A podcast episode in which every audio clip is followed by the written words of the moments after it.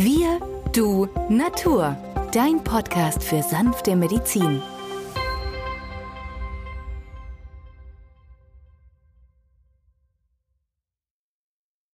Hallo und herzlich willkommen aus dem Kulturhaus Osterfeld in Pforzheim zu einer Gesprächsserie anlässlich des 200. Geburtstags von Wilhelm Heinrich Schüssler.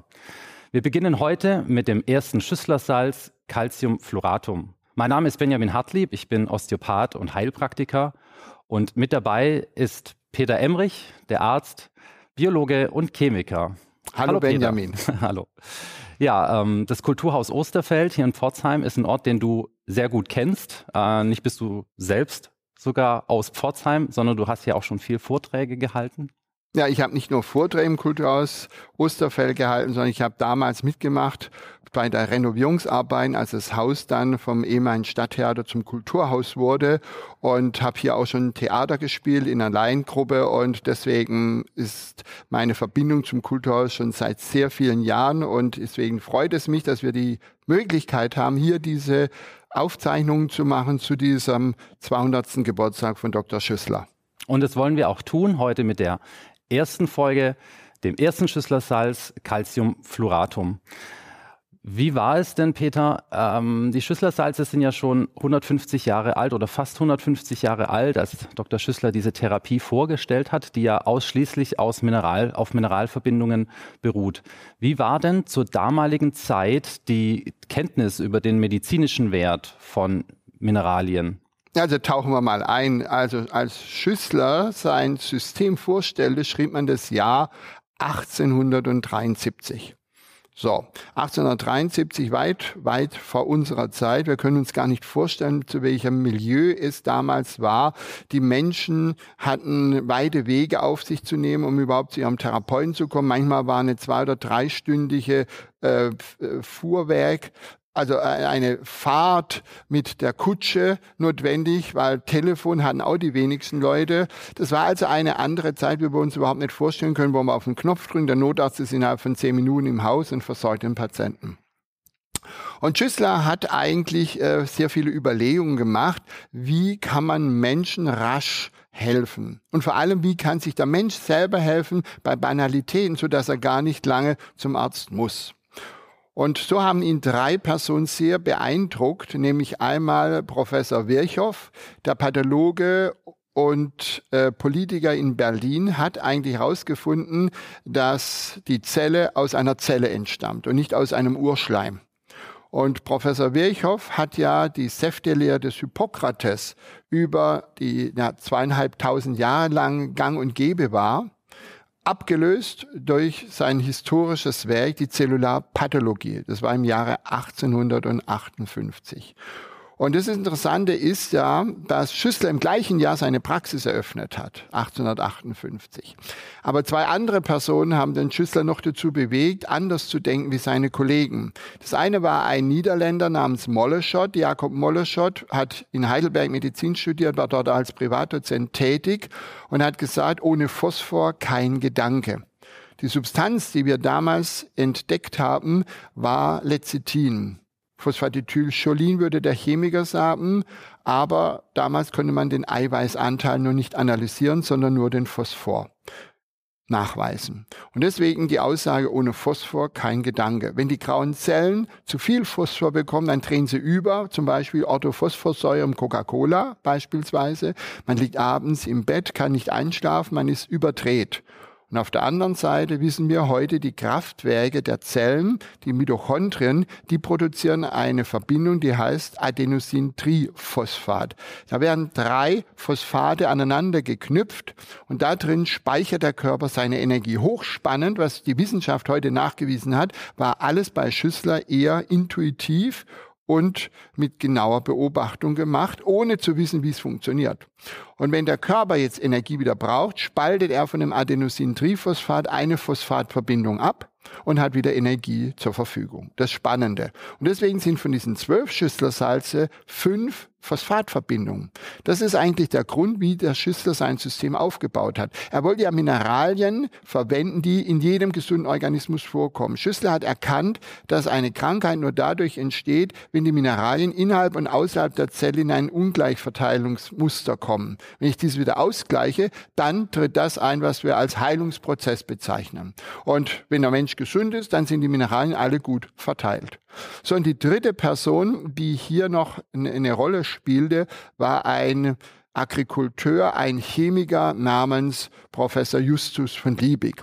Liebig war in Gießen Professor für modernen Ackerbau und hat erkannt, dass es sehr wichtig ist, auch wenn wir Ackerbau betreiben, dass immer wieder nach einer Ernte Mineralien in den Boden zurückgeführt werden kommt es zu einem Auslauen der Böden, dass die mineralarm sind, dann wachsen auch die Halme nicht mehr so wie zuvor. Und das war die Erkenntnis von Liebig. Und Liebig hat in seiner Kindheit, als er 16 Jahre alt war, eine Hungersnot erleben müssen. Und seine Aufgabe war für ihn, er wurde ja mit 21 Jahren nach Gießen berufen als junger Professor, das muss man sich mal überlegen, von Humboldt. Humboldt sagte, mein Gott, dieser Mensch hat das nötige Wissen. Mit 21 Jahren wurde Liebig Professor in in äh, Gießen und hat dort dann geforscht und herausgefunden, dass der Landmann immer wieder Mineralien in den Boden einbringen muss. Und dann ist auch der Boden ausgeglichen und der Ertrag ist gewährleistet. Und somit konnte Liebig dazu beitragen, dass es also keine Hungersnot mehr gab. Das sind also diese drei Personen, die den Schüssler in seinen Überlegungen bewegt haben, ein System zu schaffen aus zwölf Mineralsalze, die letztendlich dazu eingesetzt werden können, um funktionelle Störungen im Körper auszugleichen. Nun gehen wir nochmal ein Jahrhundert zurück. Gehen wir in das Jahr Mitte des 19, 18. Jahrhunderts.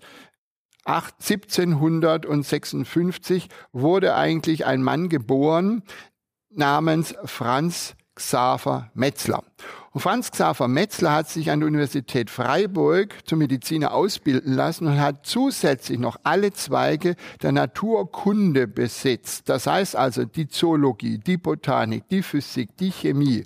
Und hat dann erkannt, dass er mit Mineralien, die vorkommen, nämlich im Mineralgewässer, etwas bewegen kann. Und deswegen wurde er als Brunnenarzt berufen nach Bad Imnau. Und dort hat er Forschung gemacht. Und er fand heraus durch die Mineralienanalyse des Mineralwassers von Bad Imnau, dass nur bestimmte Mineralien da drin sind. Und diese bestimmten Mineralien führen zu einer Heilung nur für bestimmte Krankheiten. Und beispielsweise fand er heraus, dass es nur für die Urinwege war. Also Niere, Harnleiter, Blase und Harnröhre, also für den Urogenitaltrakt. Und nur die Mineralien, die im, Bad, im Mineralwasser sind, können diese Krankheiten in diesem Bereich heilen. Das war eine sensationelle, revolutionäre Erkenntnis. Und das hat auch dazu geführt, dass man sich immer mehr mit den Mineralwässern beschäftigt hat. Und das war eigentlich so ein Einstieg. Metzler fand aber auch heraus, dass wenn Kohlensäure im Wasser ist, dass die Menschen eigentlich froh stimmen, dass denen es wohler geht. Und er hat auch herausgefunden, dass Eisen beispielsweise, wenn es zu wenig ist, im Organismus zu einer Anämie führt. Und das ist etwas Spannendes, ja. Und die weit verbreitete Verbindung, diese Phosphorsäure Kalk, war auch von ihm erkannt worden. Und genau Phosphor und der Kalk und Eisen finden wir dann im System von Schüssler wieder als Mineralsalz 2 und die Nummer 3. Also das ist eine hochinteressante Sache, denn dieser Metzler war wirklich dran und hat gesagt, fehlen die Mineralien, dann treten Krankheiten auf, führe ich die Mineralien dem Organismus zu, dann kommt es zur Abheilung aus Symptom. heutiger Sicht ja eigentlich logisch. Es leuchtet vielen ein, dass wenn Klar. wir heute Mineralien zu uns führen, bei Wadenkrämpfen Magnesium oder wenn die Haare oder Nägel brüchig werden, dann, dann das Zink. Wir brauchen äh, oder wir müssen sogar Spurenelemente zuführen, ja. ähm, sonst funktioniert unser Körper, die Enzyme nicht mehr. Aber Dr. Schüssler hatte, als er seine Mineralsalze formuliert hat und diese elf oder zwölf Salze vorgestellt hat, doch einigen Gegenwind erfahren. Naja, ist ja klar. Schüssler hat nur acht Monate lang experimentiert. Er war ja 14 Jahre lang homöopathischer Arzt und hat dann gesagt, er muss ein eigenes System schaffen, mit dem er Überlegung, die Mineralien, die im Organismus vorkommen, sind fehlverteilt. Ich muss diese Fehlverteilung ausgleichen, dann kommt es zur Regenerierung. So, das war also seine Überlegung und hat sich dann abgesichert durch die Wissenschaftler, also Virchow, Liebig und Molleschott und dann legte er los. Später hat ihn Professor Bunge noch beeindruckt, denn Bunge hat zum Beispiel auch, wenn wir gerade bei Calcium sind, Calciumsulfuricum nur in der Gallenblase festgestellt und nicht in den anderen Körperzellen. Und das führte auch dazu, dass Calciumsulfuricum aus seinem System dann 1887 wieder rausgenommen wurde, aber dazu mehr in der Serie Nummer 12. Kommen wir zurück zu diesen Überlegungen von Schüssler. Das heißt, man hatte damals ja, das ist ja die interessante Sache, 1858 die revolutionäre Veröffentlichung dieses Buches von Professor Virchow, der die Zellularpathologie, die Erkrankung der Zelle nun dingfest machte. Das beruht auch heute noch, unsere Untersuchung, wenn der Arzt meint, das Gewebe ist nicht in Ordnung, das entzündet oder gar tumorös verändert, nimmt eine Gewebeprobe, schickt es in die Histologie, die machen Ausschluss, gucken genau nach und können sagen, ist das eine gutartige oder eine bösartige Wucherung, der Tumor. So. Und genau das war bis zu der damaligen Zeit nicht gegeben. Wir hatten die Säftelehre des Hippokrates, die schwarze Galle, die gelbe Galle, das Schleim und das Blut. Die vier Temperamente, wie wir es heute noch kennen, der Melancholiker, der Choleriker, der Sanguiniker und der Phlegmatiker.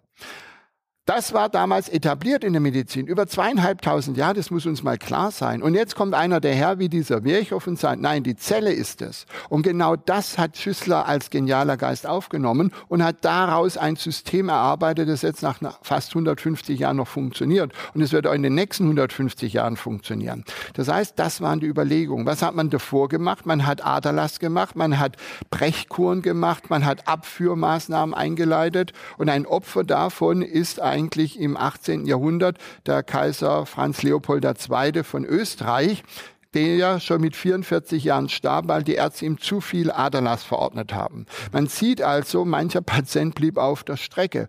Das wird heute verlacht, aber der damalige Medizin war es normal, weil ich musste doch den Schleim des Blut reinigen. Ja, das waren die Überlegungen von Hippokrates. Und das ist das Interessante. Dann lass uns mal dem Schüsslersalz 1 uns zuwenden, Calciumfluoratum NAD 12. Jeder, der sich mit Schüsslersalzen beschäftigt, der stolpert über den Merksatz zum ersten Schüsslersalz, was eigentlich auch schon die Wirkung beschreibt, nämlich macht Hartes weich und Weiches hart. Ja. Kannst du das ein bisschen erklären? Also, Calciumfluoratum muss man überlegen, die Flusssäure ausgefällt mit Kalk, also mit Calcium. Und Flusssäure setzen wir auch hier in Pforzheim ein, um Gold und Silber wieder zu scheiden. Man trennt dieses. Deswegen die Scheideanstalten hier in Pforzheim. Und Pforzheim, als Goldstadt oder als Schmuck- und Uhrenstadt ja mit Weltruf, ist klar. Flusssäure brauchen wir zu trennen.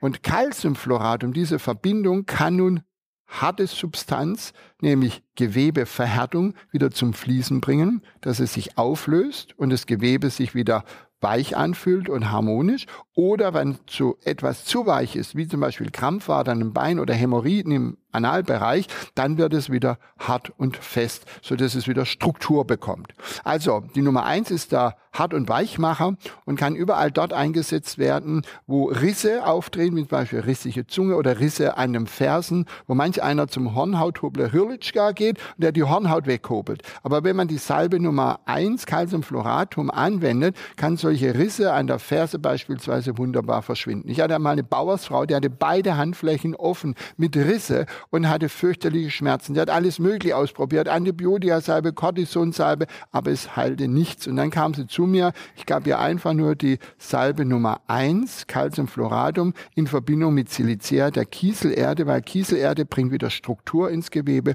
Und nach sechs Wochen war eine deutliche Besserung da, die Schmerzen waren weg, nach einem halben Jahr war alles abgehalten. Die Frau war wunderbar entzückt und begeistert und hat gefragt, warum wenden denn das die anderen Ärzte nicht an? Dann sagte ich ganz einfach, weil sie es nicht wissen. Also Wissen ist Macht Wissen ist Macht und wenn man es nicht weiß, ist natürlich bedauerlich für den Kranken, dem man da nicht helfen kann. Aber Calciumfluoratum setzen wir bei all diesen Dingen ein, wie zum Beispiel rissige Haut. Äh, wir haben Sehnen, Bänder, die zu weit gestellt sind, sodass man auch so Wirbelkleiden aufdrehen wie bei den Sportlern. Und wir haben ja ein tolles Buch geschrieben zu den Schüsslersalzen, ein Praxisbuch, eine moderne Anwendung. Da finden wir dort diese Fallbeispiele und eine ausführliche Beschreibung dieser zwölf Mineralsalze. Und das können wir jedem empfehlen, der da in die Welt eintauchen möchte. Und wir haben nicht nur die klassischen zwölf, sondern wir haben ja auch die 15 Ergänzungssalze mit reingenommen in unser Buch. Und auch neue Erkenntnisse verarbeitet, gerade bei der Nummer eins, wenn Verhärtungen vorliegen,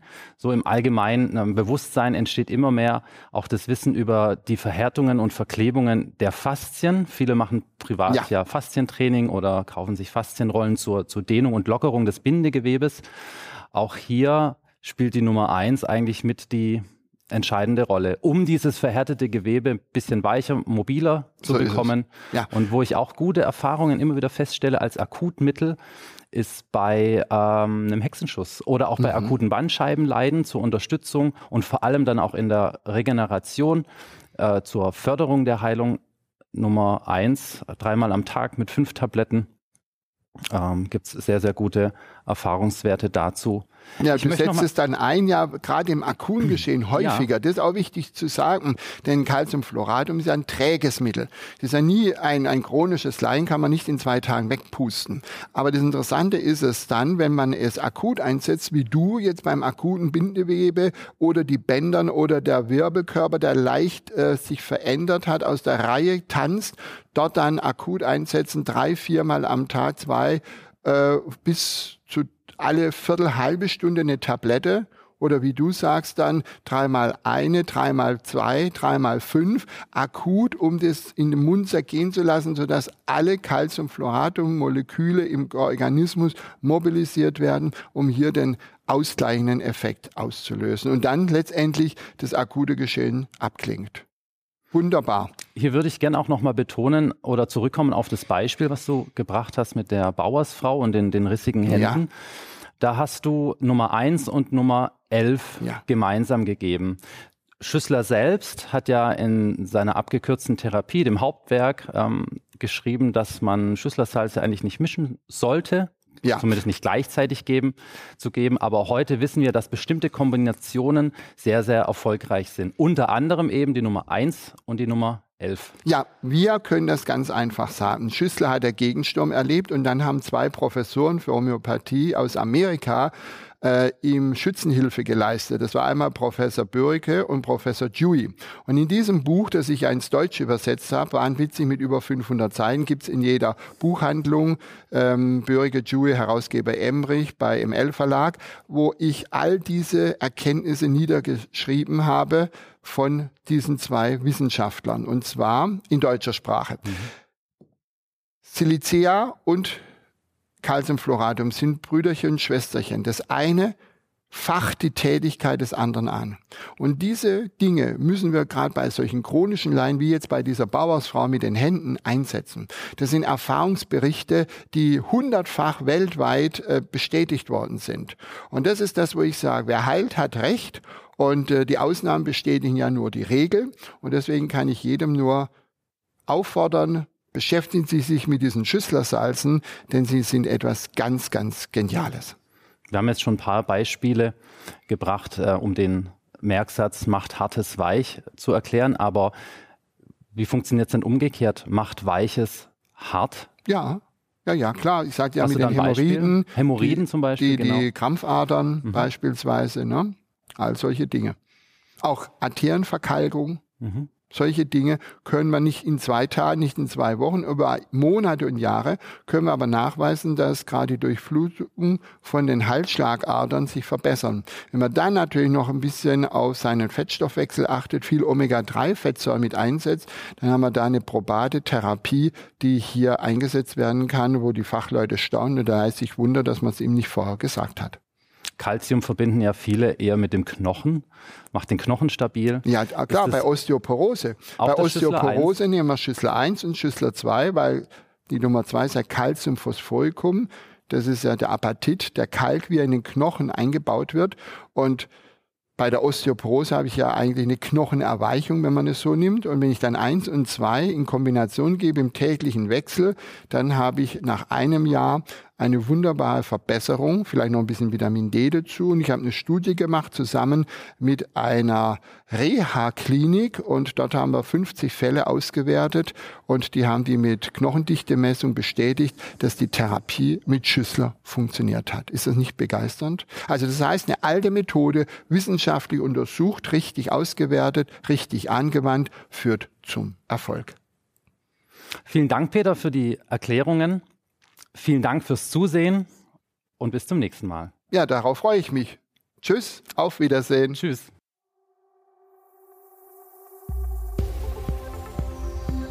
Wenn dir dieser Podcast gefallen hat, freuen wir uns über deine positive Bewertung. Damit hilfst du uns, diesen Podcast bekannter zu machen. Wir danken dir dafür.